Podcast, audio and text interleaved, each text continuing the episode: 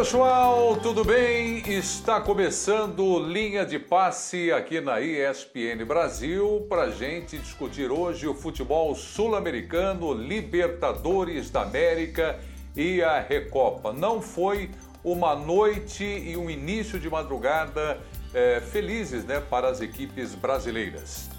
O time do Palmeiras perdeu nos pênaltis para o Defensa e Justiça, decisão da Recopa, e o Grêmio não conseguiu passar pelo Independente Del Valle.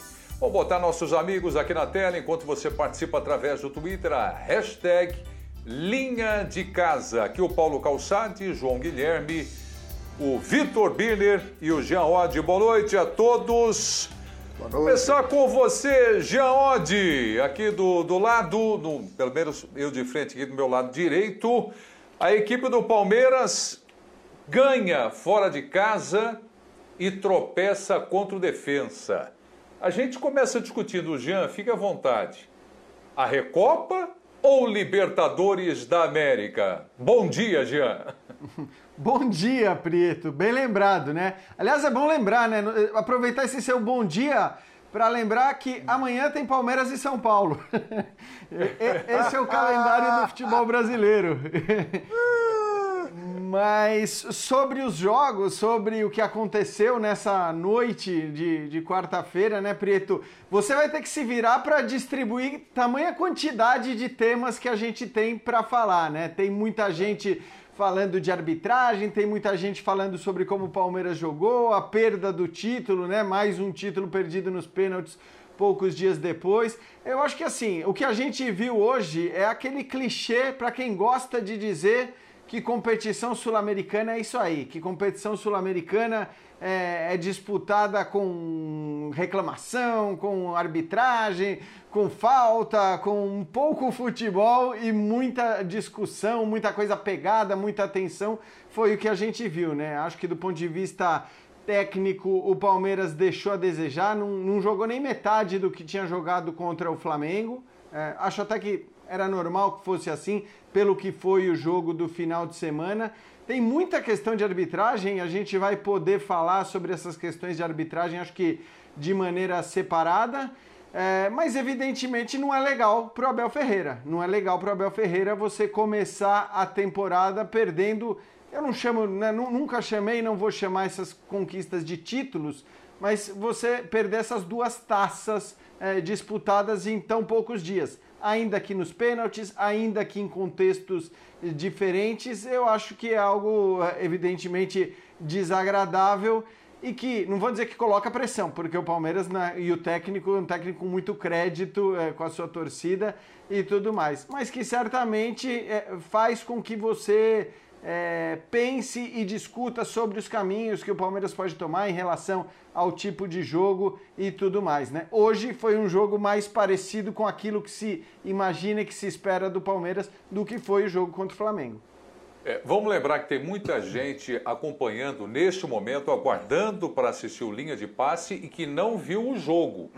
Então a gente tem que ter muita atenção nessa discussão. Então, por esta razão, e já que o Gian levantou a questão de arbitragem, o Paulo Calçade, Matias Vinha expulso do lado do Palmeiras e o Brian Romero do lado do Defensa e Justiça.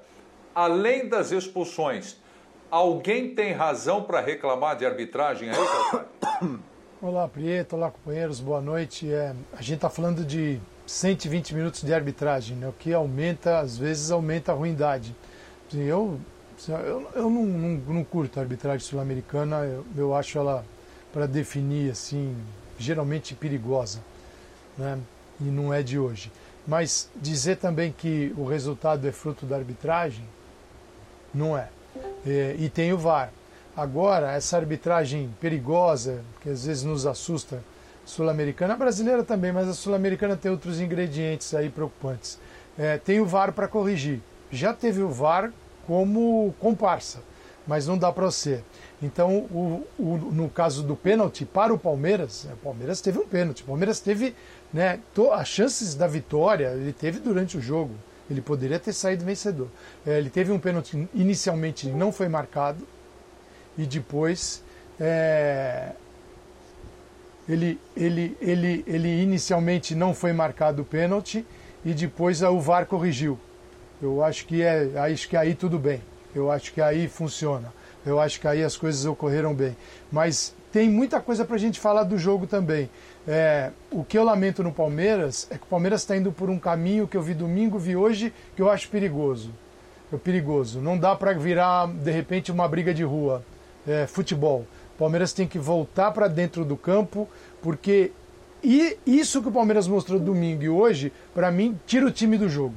E eu não gosto. É muita briga, muita confusão e um time passando do limite, como foi domingo. Para mim, o Palmeiras passou do limite. Tem o limite da intensidade no jogo e tem aquele que passa e vira um jogo perigoso.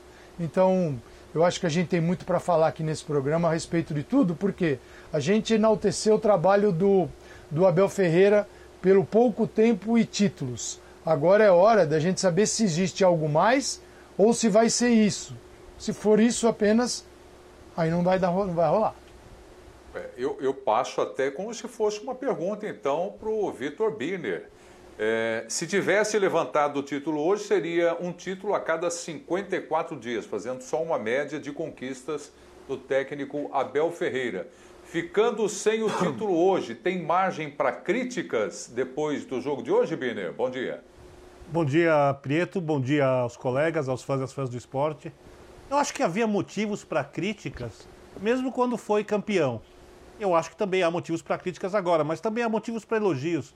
Eu tenho uma certa dificuldade e aí eu preciso ser bem racional nesse, nesse aspecto de avaliação para é, avaliar um time que se reapresentou há 12 dias, 13 dias, aliás, né? Porque já passamos da meia-noite. E que nesse meio tempo fez três jogos.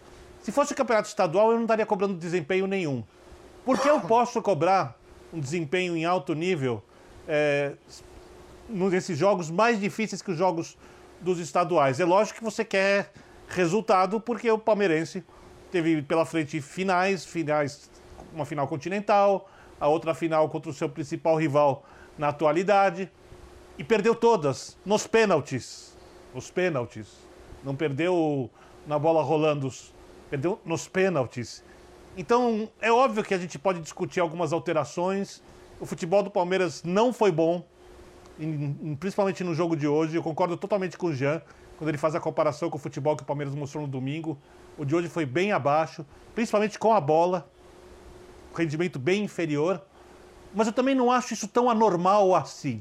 Eu sei que dói, é... eu não estou dando desculpa, passando pano para o time do Palmeiras, mas é muito difícil exigir algo de uma equipe que se representou há 12, 13 dias e que nesse meio tempo foi obrigada a fazer três jogos com exigência máxima, dentro daquilo que ela pode oferecer, que é muito menos do que a gente viu, por exemplo, antes dessa paralisação, antes desses jogadores voltarem do descanso.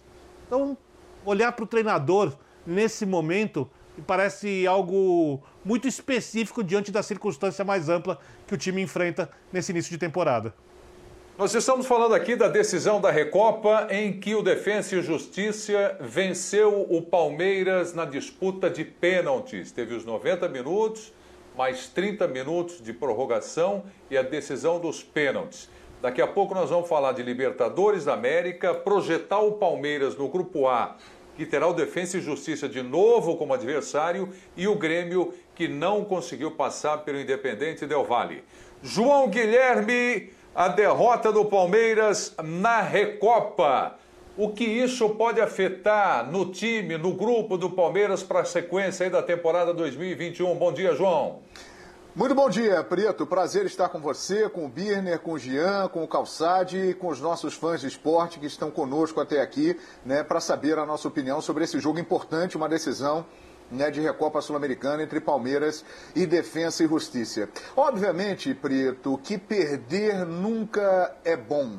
Mesmo que seja nos pênaltis, quando você perde nos pênaltis, você acaba aliviando um pouco aquela carga de responsabilidade. Né? O pênalti entra muito mais o lado psicológico, o lado físico, depois de um esforço de toda a partida o equilíbrio emocional. Então, uma derrota nos pênaltis, ela acaba abrandando um pouco uma derrota. Mas perder nunca é bom. E o Palmeiras vem de duas derrotas seguidas.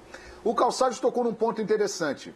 é, vai ser um momento de nós observarmos como o Abel Ferreira e sua comissão técnica, muito esquentada, muito animada, muitas vezes arruma confusão desnecessariamente, irá reagir a essa sequência junto com a torcida do Palmeiras, junto com esse grupo do Palmeiras que se acostumou a vencer. O Palmeiras, em pouco tempo, ganhou o campeonato, a Libertadores da América, e ganhou a Copa do Brasil. Sinceramente, acho que o Palmeiras irá seguir o seu caminho e com muito êxito. Essas derrotas servirão de lição, de avaliação, de pontos que precisam ser melhorados, de um trabalho que tem uma sequência e ainda está no início, mas estão claros aí pontos que precisam ser melhorados. E o recado está dado. Este grupo A da Libertadores da América, que falaremos daqui a pouco, ele não é tão simples como se imaginava. Entrou o Del Valle, que eliminou um Grêmio com autoridade, e o Defensa e Justiça, que hoje mostrou que pode competir com o Palmeiras. Será muito complicado. Então, é bom fazer avaliações. Só para pontuar uma coisa, eu acho que o jogo hoje foi um pouco atípico. É, se a gente for comparar com o que eu espero eu posso estar equivocado na expectativa, é só uma expectativa, da temporada palmeirense. Por exemplo, se eu tiver que destacar, e não tem um jogador responsável pelo resultado de hoje, mas destacar um ponto negativo. O melhor jogador do time, o Everton. Ele rebateu duas bolas, que ele normalmente seguraria. Um jogador do defesa perdeu o gol, outro Gustavo Gomes protegeu com o braço, defesa pediu um pênalti, eu não marcaria o pênalti também. Concordo com a arbitragem.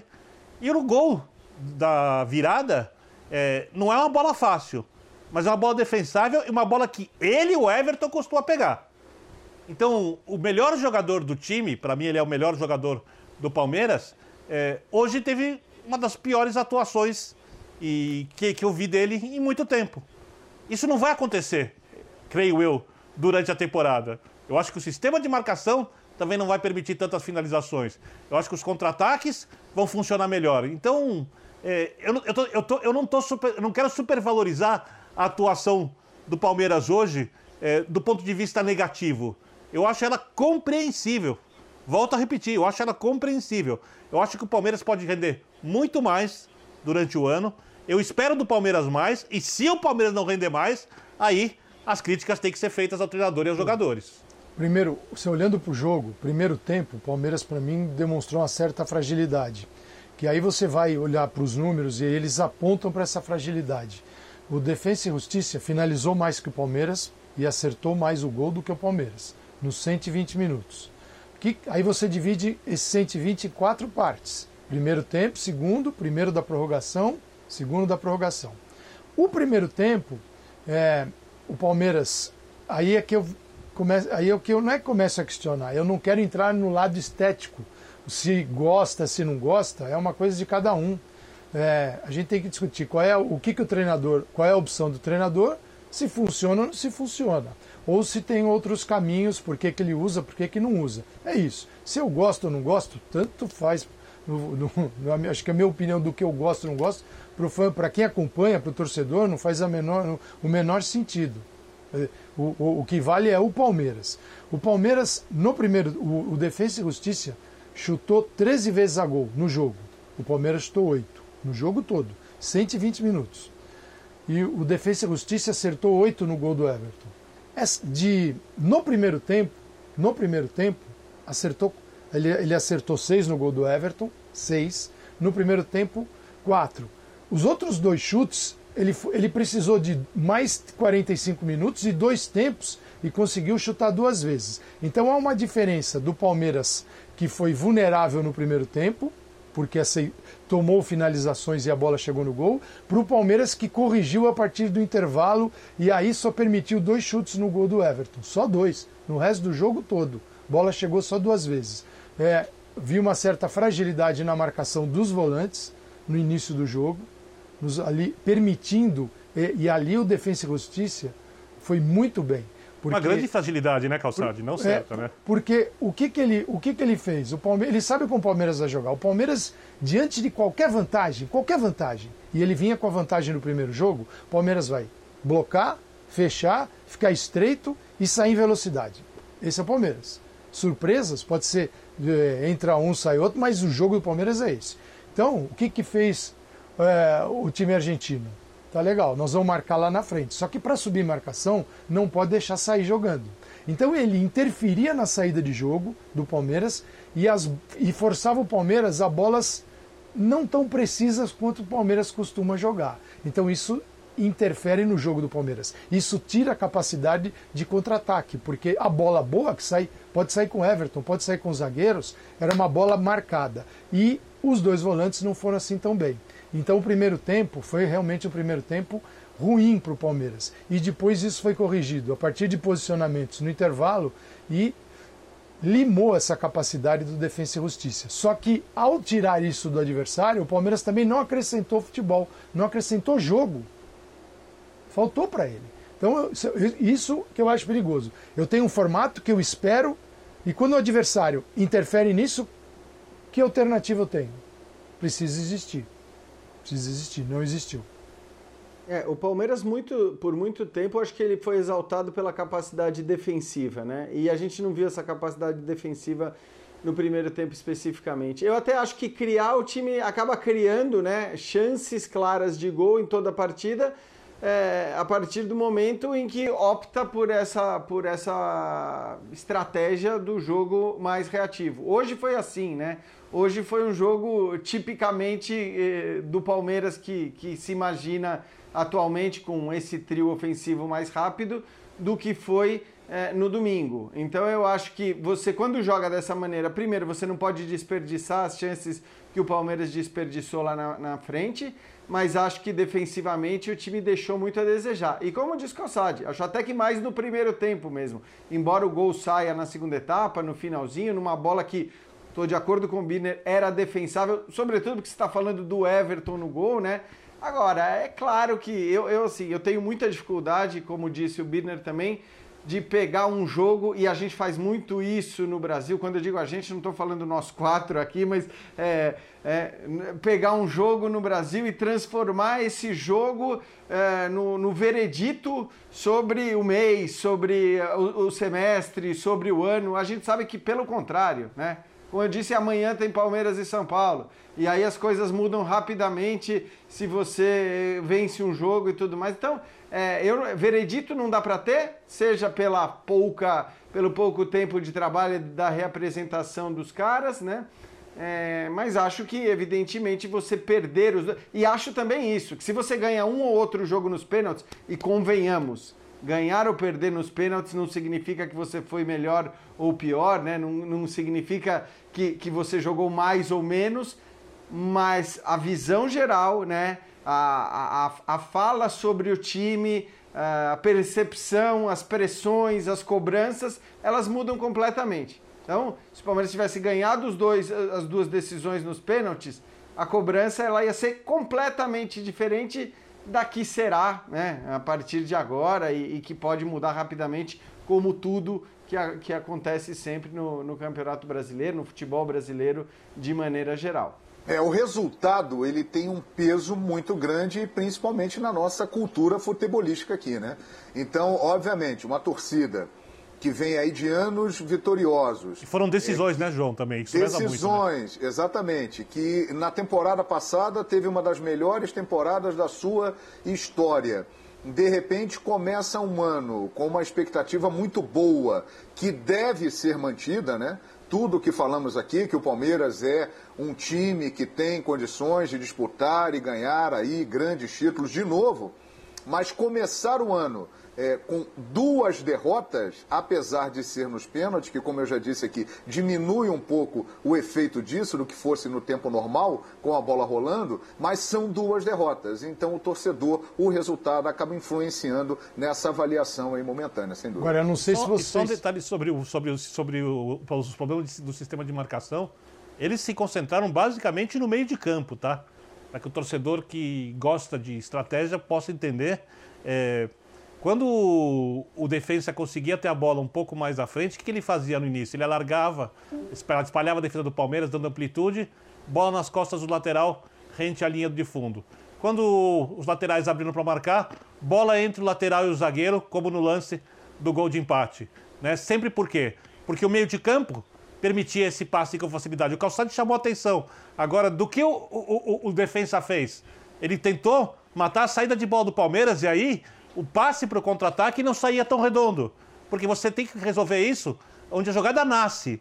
A zaga, ela, ela tem que ser muito bem protegida. E a proteção hoje foi ruim dos volantes e também dos jogadores que atuaram ao lado dos volantes. Porque o defensa encontrou espaço de todos os jeitos. E também, quando o Palmeiras tentou adiantar a marcação, o defensa invertia as bolas e aí achava espaço também para fazer o mano a mano do jogador que estava mais avançado contra o lateral do Palmeiras. Então, é, o início da jogada do defensa foi muito facilitada porque o Palmeiras foi frouxo ali. Se foi frouxo porque não tem condição física, se foi frouxo por falta de atenção, de concentração ou por um desajuste tático, é uma outra questão. Mas ali aconteceu o problema do Palmeiras no jogo. Bom, pessoal, daqui a pouco a gente vai discutir Libertadores da América, o grupo A, o grupo do Palmeiras. E uh, eu estou entendendo perfeitamente, principalmente o que disseram o Biller e o Jean com relação à cobrança ao técnico Abel Ferreira, ao time do Palmeiras. Mas eu quero cobrar vocês. Eu vou fazer uma cobrança para vocês. Vou até esquentar, porque não é hora de dormir mesmo, né? Então vamos discutir aqui. O time do Palmeiras, esse time do Palmeiras, é o time campeão da Libertadores da América. O Defensa e Justiça é o campeão da Sul-Americana. A expectativa é que o vencedor da Libertadores ganha, ganhe do time campeão da Sul-Americana. E vão se enfrentar de novo na Libertadores da América. Cabeça quente hoje, todo mundo sai do vestiário, vai para casa, se reapresenta, joga contra São Paulo e aí tem o Universitário lá no Peru. É hora de se reunir na academia e cobrar. E entender o que foi que deu errado no jogo contra o Defensa. Esse vai ser o modelo. Quem é que levanta o braço aqui para apontar para mim nessa reunião dentro da academia, ali no campo, como os técnicos fazem com os jogadores, e todos nós já estivemos em centros de treinamento acompanhando, hoje é mais difícil, mas lá no passado todos nós já tivemos.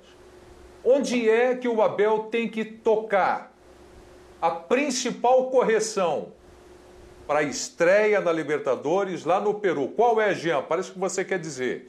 É, principal então... correção do time. É que assim, é, primeiro que é, eu só não acho que chamar os jogadores e cobrar deles pressupõe que tem uma responsabilidade do jogador no, né, no não correr, no não se dedicar tal, e, e, de novo não vi absolutamente nada disso. O que eu acho que, é, que o Palmeiras pode melhorar, no que eu acho que o Palmeiras pode melhorar, eu acho que em, em impor o seu jogo, em ter mais imposição, em ser mais propositivo, em jogos contra adversários mais fracos tecnicamente. Então, se a gente elogiou muito o Palmeiras pelo jogo que fez contra o Flamengo, porque estávamos falando de um, um, enfrentamento contra um time que no 11 contra 11 é até superior do ponto de vista técnico, é, eu acho que hoje o Palmeiras teria condições de ter feito isso. Não sei se sentou em cima do resultado, né? se considerou que é, por ter um resultado favorável e, portanto, saber que o Defensa e Justiça precisaria atacar, precisaria jogar, o Palmeiras poderia explorar sua velocidade. Não acho que isso seja um problema de maneira geral. É, eu acho que muitas vezes você pode sim explorar isso, ainda mais tendo os caras que você tem lá na frente. Não tem fórmula certa ou errada para ganhar jogos. Mas acho que em alguns momentos, sobretudo quando você está falando de enfrentamentos contra times mais fracos tecnicamente, aí sim você tem que impor mais o seu jogo, você tem que ficar mais com a bola, você tem que botar uma pressão no adversário. Né? Então, se no domingo ele conseguiu fazer isso no segundo tempo, por que, que contra o Defensa e Justiça, um time muito mais limitado do ponto de vista técnico, não conseguiu? Acho que esse é um, é um, é um, é um, um raciocínio e um pensamento que o próprio Abel tem que fazer. Não necessariamente passa por uma cobrança em relação aos jogadores. Mas, repito, eu não acho que está né, terra arrasada como a gente costuma fazer aqui no Brasil toda vez que alguém perde um título, perde uma taça ou o que quer que seja. Só partindo do seu raciocínio e somando ele à pergunta feita pelo Prieto, a conclusão é a seguinte: os jogadores têm que cobrar o Abel nesse caso. Porque o Palmeiras em nenhum momento tentou fazer isso. O sistema de jogo do Palmeiras, a ideia do Palmeiras não era essa que você falou e que tem lógica, porque eu concordo, e o próprio Abel já disse isso em entrevista. Contra times mais fortes, jogamos às vezes de maneira reativa. Contra times que, estamos, que têm jogadores menos técnicos, jogamos de maneira mais impositiva. Né? Você pode alternar jogo. no jogo também, né, Birner? Exato. Então, nesse caso, dentro é óbvio do que é o futebol, e o futebol tem cobranças, e elas são naturais, não, não, não, é tudo branco ou preto, tem cores no meio, tem nuances, sabe? Os ambientes de jogadores, de grupos de pessoas, da cultura do futebol. Eu acho que os jogadores podem sim falar para o técnico que num jogo desses, talvez, talvez, o ideal fosse uma outra ideia de futebol, que o Palmeiras não tentou fazer. Eu, eu primeiro ponto para mim é a diretoria, se alguém que conheça futebol chegar no, no na comissão técnica, ele é o chefe, e falar: seguinte, não dá para começar uma Libertadores do zero tendo esse clima de, de hoje, de ontem, né? Da quarta-feira e de domingo. Clima, clima. Aquela bélico. Isso não dá. É, Por mais que a Libertadores goste disso, é, eu acho que é um caminho muito perigoso.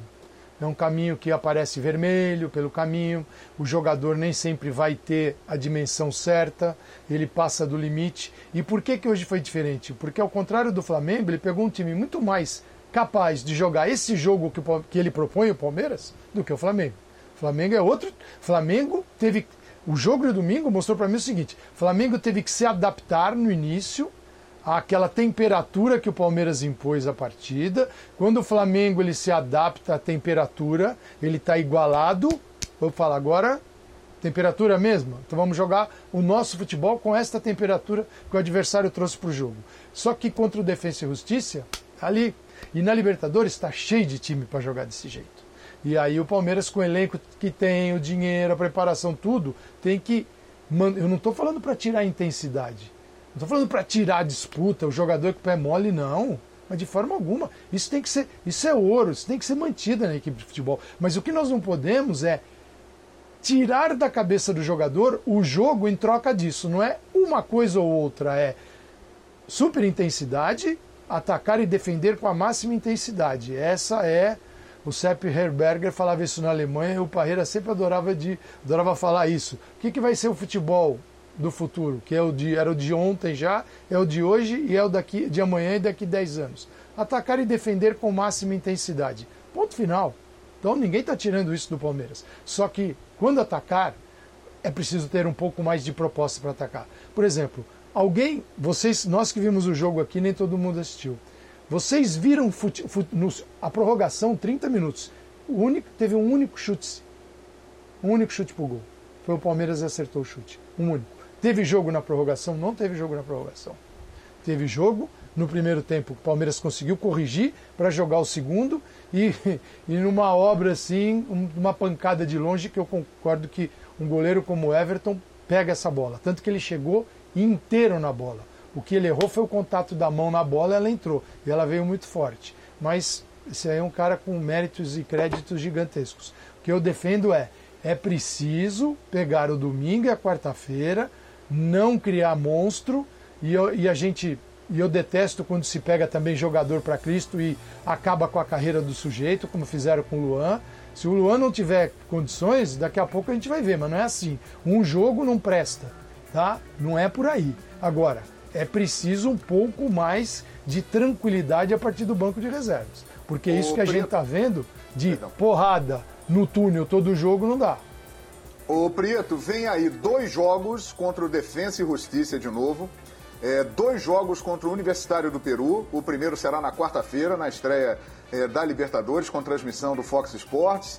E, lá no Peru. Lá no Peru. Né? E dois jogos contra o bom time do Independiente Del Valle, não é de hoje. O Palmeiras do Abel Ferreira, competentíssimo, aplaudidíssimo aqui no Brasil, um trabalho histórico, merece todos os elogios. O seu Palmeiras, Abel, que está na, na tela aqui do linha de passe, precisa jogar essas partidas todas aí como jogou contra o Flamengo domingo, em Brasília. Se jogar como o Flamengo domingo, contra o Flamengo domingo, passará bem por esse grupo. Se ficar com essa fórmula de jogar, como na maioria das vezes, esperando o adversário e partindo para um contra-ataque, poderá complicar um grupo que o Palmeiras tem tudo para se dar muito bem. Domingo ficou muito claro: o Palmeiras tem potencial para jogar de uma forma diferente e jogar melhor. O Abel tem que pensar seriamente nisso. Então, João, mas por exemplo, universitário vamos descartar, né? Porque é a zebra da zebra. O Del Valle ele vai oferecer ao Palmeiras todas as possibilidades desse jogo reativo. Todas as possibilidades. Porém, o Palmeiras precisa marcar muito melhor, porque o Del Valle Exato. é mais forte que o Defesa e Justiça na criação. Tem que o Del Valle é um time com mais repertório, até com um ou outro jogador ali de meio campo mais técnico que o, que o, time, do, que o time do Defesa e Justiça. O Defesa e Justiça é menos técnico que o Palmeiras. E aí cabe muito o que o Jean falou. O treinador precisa ter outro modelo de jogo outra forma de atuar. É Ele vai técnico, ter tempo. É menos técnico, mas é muito competitivo, hein, Birner? Muito, muito, muito bem treinado dentro daquilo que propõe a, se propõe a fazer. Lembrando que o BKSS né, trabalhou muito tempo com Jorge Sampaoli, é um discípulo do Bielsa, era o treinador do Racing, que na última Libertadores eliminou o Flamengo, o atual campeão. É um técnico também que tem é, recursos táticos muito interessantes. Começou no defensa, eliminou São Paulo, por exemplo, em 2017. É. Quer dizer, conhece a cultura do clube e o jeito que o time gosta do futebol, Jean.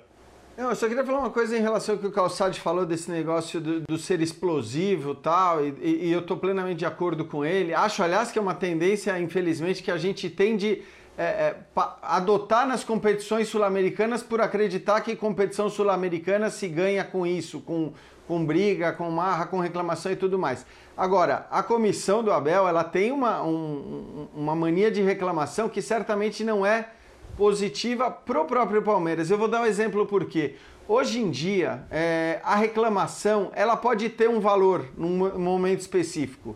Com a utilização do VAR, uma reclamação específica, mais intensa num momento específico, faz com que um determinado lance seja analisado e avaliado com mais seriedade. Quer dizer, você leva a sério uma reclamação mais intensa se ela não acontece a cada 30 segundos. Porque se ela acontece a cada 30 segundos, aliás, no jogo de hoje isso vale para os dois times, né? A quantidade de pênaltis pedidos pelos dois lados, então com 15 minutos a gente já tinha tido ali uns quatro pênaltis pedidos, né? Dois do lado do Defensa e Justiça, eh, dois do lado do Palmeiras, e para mim, de fato, até ali nenhum deles tinha acontecido.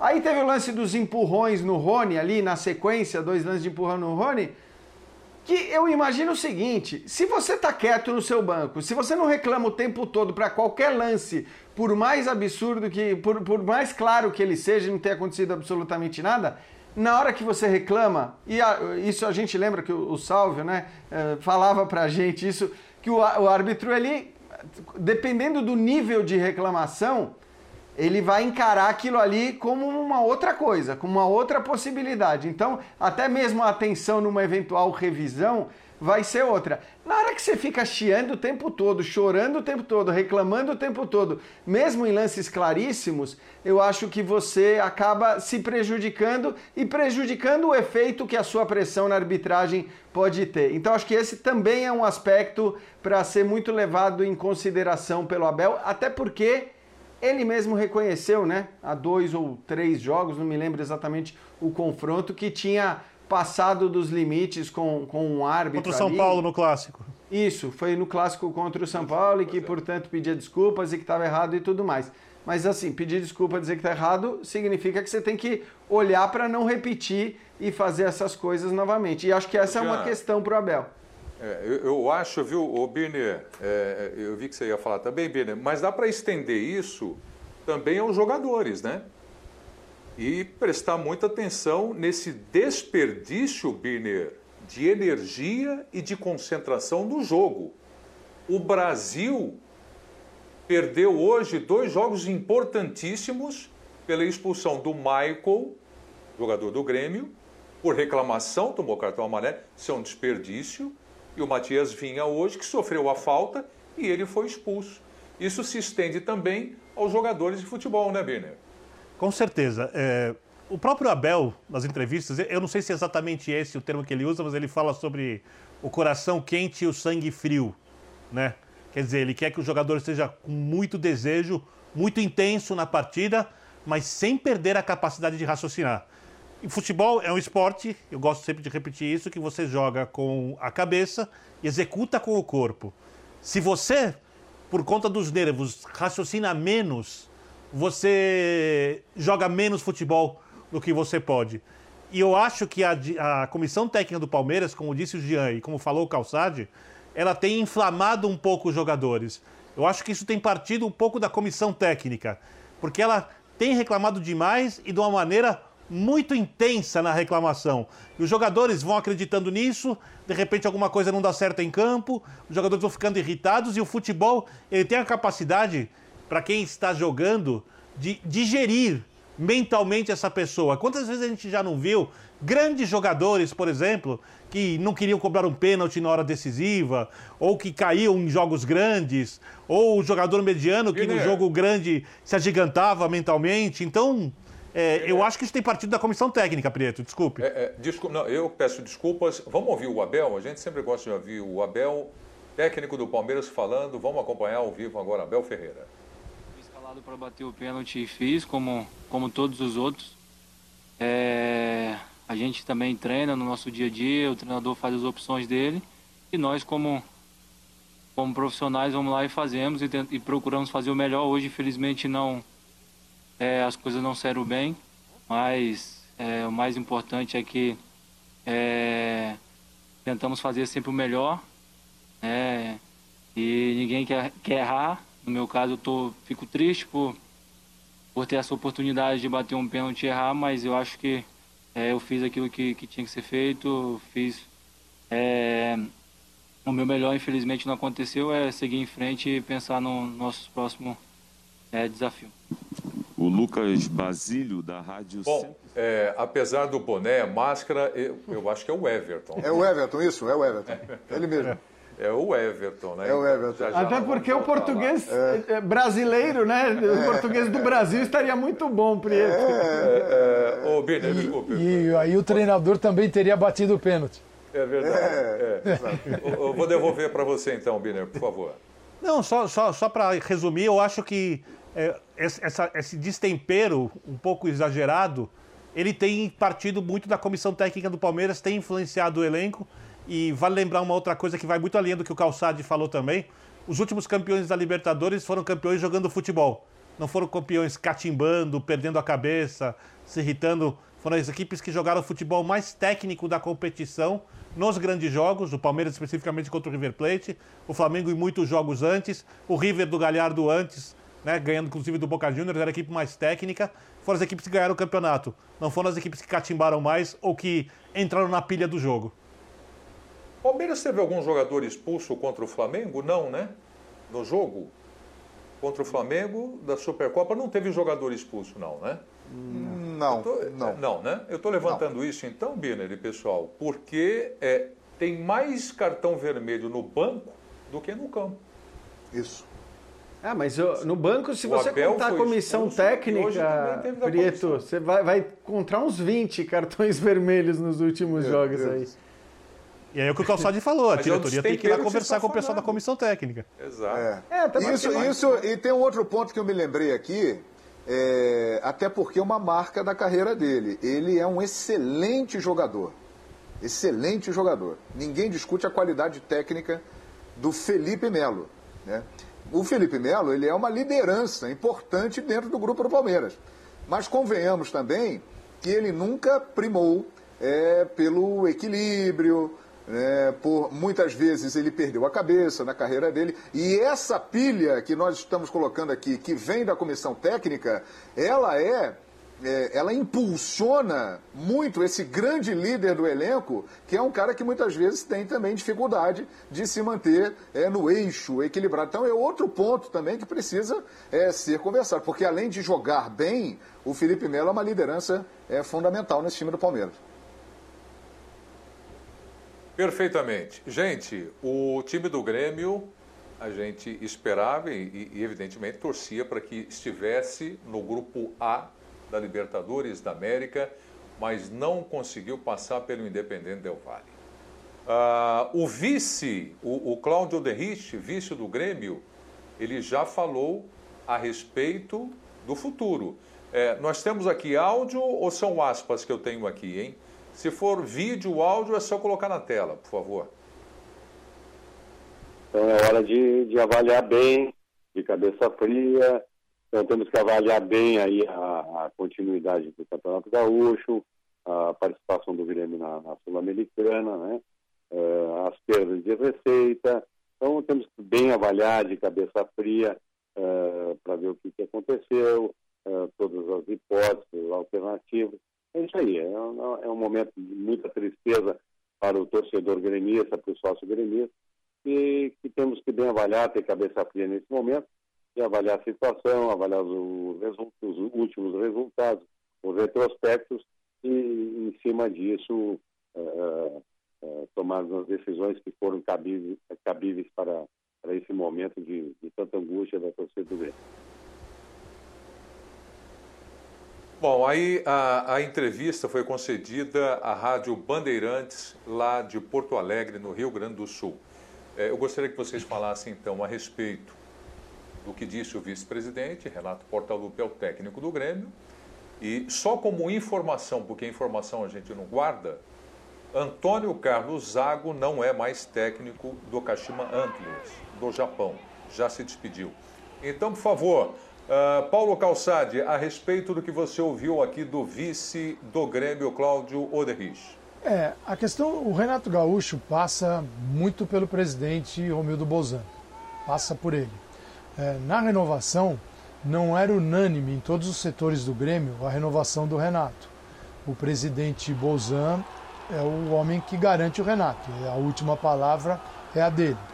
É, diante disso que aconteceu, de uma desclassificação do Libertadores e é, a queda de receita ela vem acontecendo, vem acontecendo por vários motivos para todos os clubes, mas para um clube que está na Libertadores frequentemente, é, é, perde-se muita grana, é muito dinheiro que está envolvido nisso, e aí o Grêmio tem um outro tipo de arrecadação, de receita, que passa para suprir pela venda de jogadores. E ele faz isso regularmente e conseguia criar equipes é, competitivas. Talvez não para encarar um Flamengo, como não conseguiu encarar nos últimos tempos, mas competitiva. Agora, resta saber como o Grêmio vai digerir isso, como vai, vai analisar se. E aí, não, o Renato não estava na beira do campo, mas a gestão é dele, né? Então a gente está falando do Renato. O Renato está Covid, mas a gestão, toda ela, é do Grêmio. O Independente Del Vale é, veio e jogou muita bola. O Independente Del Vale finalizou 18 vezes.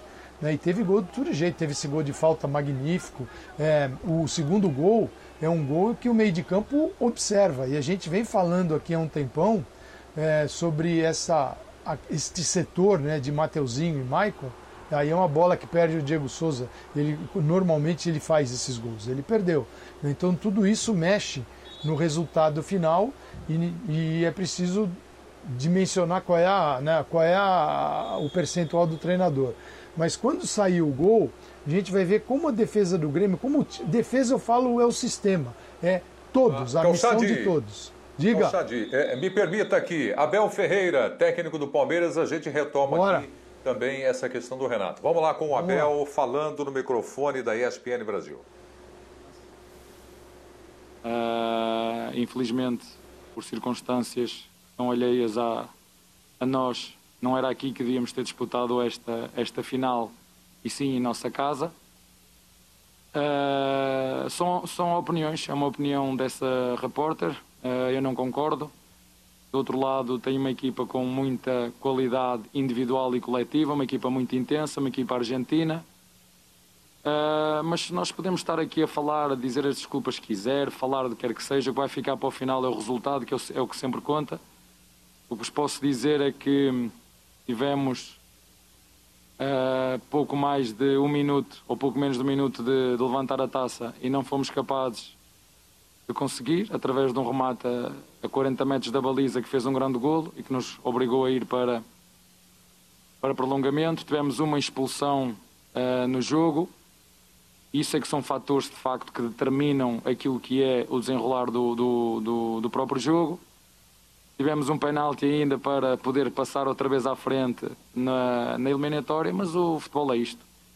E como no futebol nós gostamos sempre, e principalmente aqui no Brasil, encontrarem culpados, o culpado de tudo sou eu. Ardo Daí, da rádio CBN, pergunta: Abel, boa noite. No domingo você falava sobre a importância de o Palmeiras subir as linhas de marcação em algumas situações. Que tipo de dificuldades o defensa impôs ao Palmeiras nesse sentido? E como você avalia o comportamento defensivo do Palmeiras diante de um time com tantos recursos para atacar? Olha, uh, em primeiro lugar, dizer-te que na primeira parte nós criamos mais oportunidades que o nosso adversário e podíamos ter feito mais golos. Uh, na altura em que o adversário faz gol, nós estamos a, a, a, ter uma reposição de um jogador que está fora. Uh, tentamos da maneira que nós, que nós sabemos, num gramado infelizmente, em função do jogo de ontem, uh, não estava em boas, em, em, boas condições. Um gramado cheio de, de, de buracos uh, para as duas equipas. Isso acho que foi um jogo muito competitivo, uh, um jogo muito equilibrado e onde nós tivemos tudo para poder, tal como contra o Flamengo, quer nos penaltis, quer dentro do jogo, tivemos tudo para poder vencer. Como disse, quer nos penaltis contra o Flamengo, tivemos duas oportunidades para poder vencer Neste jogo a mesma coisa, temos uma expulsão e no prolongamento um penalti a nosso favor, que são oportunidades, portanto, para mim não há sorte nem azar, há pequenos detalhes que fazem grande diferença. E, e este detalhe de jogar, por exemplo, neste campo e não no nosso, é um, é um detalhe que para mim que faz muita, muita diferença. Lucas Basílio, da Rádio 105 FM. Abel, gostaria de perguntar a respeito da escolha do time titular, com Danilo e Patrick no meio campo principalmente a manutenção de Breno Lopes e Rony no ataque. As opções foram por administração da questão física do elenco ou por escolha técnica mesmo? É... escolha, escolha técnica. A postura diferente do último jogo foi em razão dessas escolhas? Não, não foi postura diferente nenhuma, o adversário é diferente, só isso. Gabriel Iocota, do Verdaço. Abel, após dois resultados negativos em jogos decisivos nos pênaltis, como fazer para elevar o psicológico dos jogadores, sabendo que daqui a pouco, né, menos de 48 horas, o time tem um clássico pela frente? É, vai ser um desafio, não sei como é que vamos reagir. Uh, foram dois jogos em que nós de facto não perdemos nos, nos penaltis, com tudo para o, para o ganhar durante o jogo. Essa é que é a grande verdade, os dois. Uh, os dois aqui. Uh, temos que neste momento aguentar, aguentar a dor, não há outra forma, sofrer, que é aquilo que eu estou a sentir agora, sofrer, aguentar e, e caminhar em frente. E dizer-vos isto: para perder é preciso chegar aqui. Para perder é preciso fazer um trabalho, um trajeto para chegar aqui. E esta equipa, não comigo, ganhou o Paulista, uh, perdeu um Brasileirão porque era impossível com o calendário que tínhamos, com a quantidade de jogos que tínhamos, lutar por mais. Ganhamos a Libertadores porque fomos à final. Perdemos o Mundial porque fomos à final. Ganhamos uma Copa porque fomos à final. Perdemos uma Supercopa porque fomos à final. E perdemos uma Recopa porque fomos à final. Portanto, o, umas vezes ganhamos, outras vezes perdemos. Como vou dizer, sou, tenho um orgulho tremendo na nossa equipa e sabemos que este ano vai ser um ano difícil para nós. Aviso já, vai ser um ano duro e difícil para nós, por várias circunstâncias, mas como disse, é aguentar, suportar e seguir em frente. Palmeiras inicia a campanha na Libertadores, defendendo o título no Grupo A, ao lado do Defensa. O Grêmio contra o, o Defensa. Exatamente, contra o Defensa contra o Universitário e contra o Independente Del Valle. Né? O Independente Del Valle Afinal, passou... não há equipas fáceis, já viram, não é? Exatamente, um grupo extremamente difícil. Uma das coisas que devemos fazer é, é respeitar os nossos adversários muito, porque querem tanto como nós, esforçam-se tanto como nós, e o que nos fez levar a ganhar a Libertadores e a Copa foi a nossa vontade, a nossa qualidade e o nosso espírito. Mas quando se está nestas finais todas, nestas competições todas, umas vezes ganhamos, outras aprendemos. No ano passado, o Palmeiras iniciou a campanha da Libertadores como campeão paulista. Esse ano, o Palmeiras inicia a Libertadores depois dessa série de experiências que você enumerou. Títulos finais, o time entra mais cascudo? Não sei como é que vai ser com a quantidade de jogos que temos de dois em dois dias. Uh, jogamos hoje, amanhã descansamos, jogamos sexta, jogamos, não sei, vamos ver, vamos, uh, vamos jogar com os jogadores que temos, vamos, vamos ver, não sei, vai ser um desafio para todos nós. Uh, como digo, nós quando, quando eu vejo na Europa os treinadores a reclamar de jogar a 3 em 3 dias, nós aqui vamos ter que jogar, jogamos hoje, amanhã descansamos, jogamos sexta. Vamos ter que, como disse, Vamos olhar para o calendário, vamos ver, vamos dar o nosso melhor a cada jogo, procurar recuperar os atletas, trocar a equipa, porque não há outra forma uh, de o fazer. E como eu disse anteriormente, vamos uh, poupar energia e jogar na máxima força. Obrigado, Abel. Bom Obrigado. retorno, boa noite. Obrigado. Bom, então aqui o Abel Ferreira falando ao vivo no Linha de Passe, bom, mais uma vez, e é inevitável, e isso já se estende até antes de eu começar no, no jornalismo esportivo, acredito que todos vocês, o calendário e discussão aí de desgaste e tudo mais. É, e uma coisa fica muito clara para mim, adaptação do Abel Ferreira ao Brasil. Agora, definitivamente está adaptado. Ele falou: aqui no Brasil vocês procuram por culpados. Né? Sempre procuram por culpados, pois não, o culpado sou eu. Ele ainda é, não foi quem... atrapalhado pelas datas FIFA, vamos lembrar disso. Ainda falta o, é. o último obstáculo. Viu? É. é. fale mais então, Biner, a respeito de tudo que você ouviu do Abel. Não, eu acho que ele está bem irritado com o resultado, ele está irritado com as cobranças. Ele não deve estar satisfeito com o futebol do time dele, mas ele não vai poder dizer isso aqui claramente. Não está satisfeito com o sistema de marcação, não está satisfeito com o calendário. Como ele reclamou no, na final da temporada passada, e o presidente da CPF respondeu a ele na, na cerimônia de premiação dos jogadores, ele deve estar insatisfeito também com, a, com o fato da crítica dele não ser ouvida pelos clubes de futebol. Né? E o Palmeiras também não pode fazer nada, porque o Palmeiras se brigar sozinho, talvez tenha algum mais problemas do que tem hoje. Então ele está muito insatisfeito. E acho que as respostas dele foram ok, coerentes. Ele não, não sabe como vai ser a preparação do time com tantos jogos, não sabe como o time vai reagir no clássico de sexta-feira. Se é que o clássico é tão importante assim, né, no Campeonato Paulista nesse momento, com o time chegando tão desgastado como vai chegar para essa partida. Mas ele me parece muito irritado com todo o pacote, como você falou, do que é o futebol brasileiro. É, ele não. Em seis dias, seis dias, ele vai para o terceiro jogo. É, ele usou no domingo, ele, em relação a hoje, a diferença está nos volantes. Que ele já trocou no intervalo do jogo passado. Mas o resto do time é o mesmo. O Everton, Marcos Rocha, Gustavo Gomes, Luan e Vinha, jogou domingo, jogou hoje. Aí você tem Breno, Wesley, Rafael Veiga e o Rony. Jogaram também domingo, jogaram hoje. Tem nove jogadores do domingo e hoje, duas finais de uma intensidade absurda e emocionalmente também, duas partidas que arregaçam o jogador. E não é só. Com prorrogação, né, Calçado? É, com prorrogação. Não, é, tem só esse detalhe. É, não é só o físico, é o mental também. Algo que o futebol, né, quem está dentro do futebol nega isso. Quem está dentro. Treinadores não dão valor a isso. Mas sempre dizem, não, não, o trabalho psicológico eu trabalho. Desculpa, quem tem que trabalhar o psicológico é quem entende do psicológico.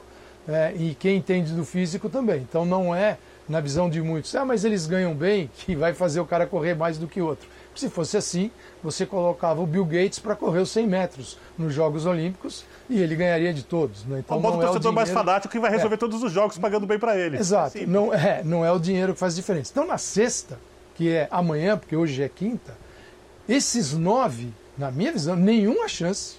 É, ele não nenhuma vai chance. pôr, né? Nenhuma chance. É, eu acho assim, Calçado. Ele falou não tem a menor ideia de quem eu vou colocar. Eu, eu, diria que ele tem a total ideia, né? Quer dizer, ele, ele quis fazer mais uma crítica ao calendário, mas eu tenho certeza que ele vai pôr o time em reserva. No máximo vai pôr um ou outro jogador, um ou dois no máximo. Tô, tô de acordo com você. Esses nove aí não vão jogar, né? O Everton talvez jogue do, porque é goleiro. É, não, é, o, o, o, Jean, eu só queria acrescentar para você, João. Só, João, deixa, eu, deixa eu te acrescentar uma coisa aqui, que é exatamente o que vocês estão discutindo. Mas eu recebo de um amigo nosso aqui uma informação aqui maravilhosa para ser levada em consideração. Sim. Depois da paralisação pela pandemia, Palmeiras jogou 74 vezes Anotem aí, 74, Grêmio 73. Del Valle, o Independente Del Valle, 43 e o Defensa 41 vezes. Por favor, João, olha o Ah, não, sem dúvida que isso tem um peso muito grande e a gente sabe também que os campeonatos estaduais eles incham o nosso calendário, os números de jogos aqui no Brasil são muito maiores do que nos nossos vizinhos da América Latina, porque lá não tem estaduais, aqui nós temos estaduais, é uma coisa que tem que ser readequada e há muito tempo se fala isso, se sabe disso, mas é, não há nenhuma sinalização para que isso é, resolva. Um ponto que me chamou a atenção é, e que o Abel falou assim: perdemos domingo e perdemos hoje jogando aqui. Ele quis dizer que não estava jogando é, no Allianz Parque. É, hoje, especificamente, é, ele, ele teria até razão, né? porque hoje a final seria é, no Allianz Parque. Mas vale lembrar para o Abel Ferreira que ele ganhou a Libertadores da América e não foi no Allianz Parque. Ele estava no Maracanã né, num campo neutro. E, ou seja, me pareceu também tentar é, desvirtuar um pouco o foco para esses dois resultados que a, o Birner disse muito bem. É, a expressão do Abel demonstra. É, são duas derrotas seguidas e isso acaba tendo é, um efeito, um peso. Lembrando que o, Del Valle. Que o Del Valle eliminou o Grêmio jogando uma partida no Paraguai e outra na casa do Grêmio. Mas eliminou Exato. o Grêmio. Só, uma, só um detalhezinho. Não, não foi jogando em casa também. Só um segundinho, Calçado. Eu, eu, eu tenho que ir para o intervalo, é rapidinho, Calçado. Na volta eu me comprometo com você. Vamos para o intervalo, voltaremos já já. É o Linha de Passe, você está ao vivo com a gente aqui na ESPN. Até já.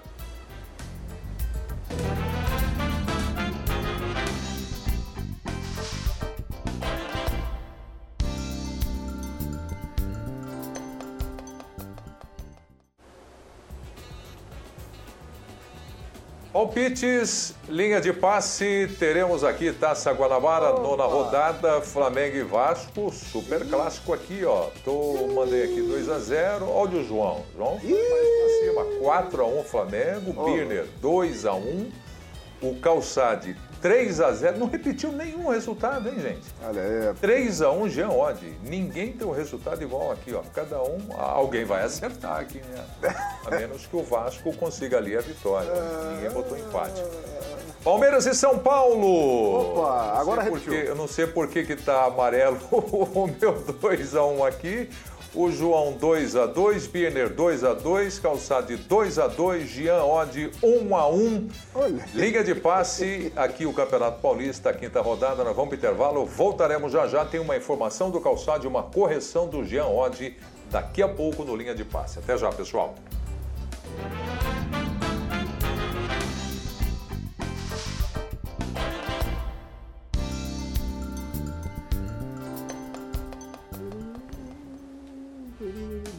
Bom, pela ordem, Paulo Calçade, diga.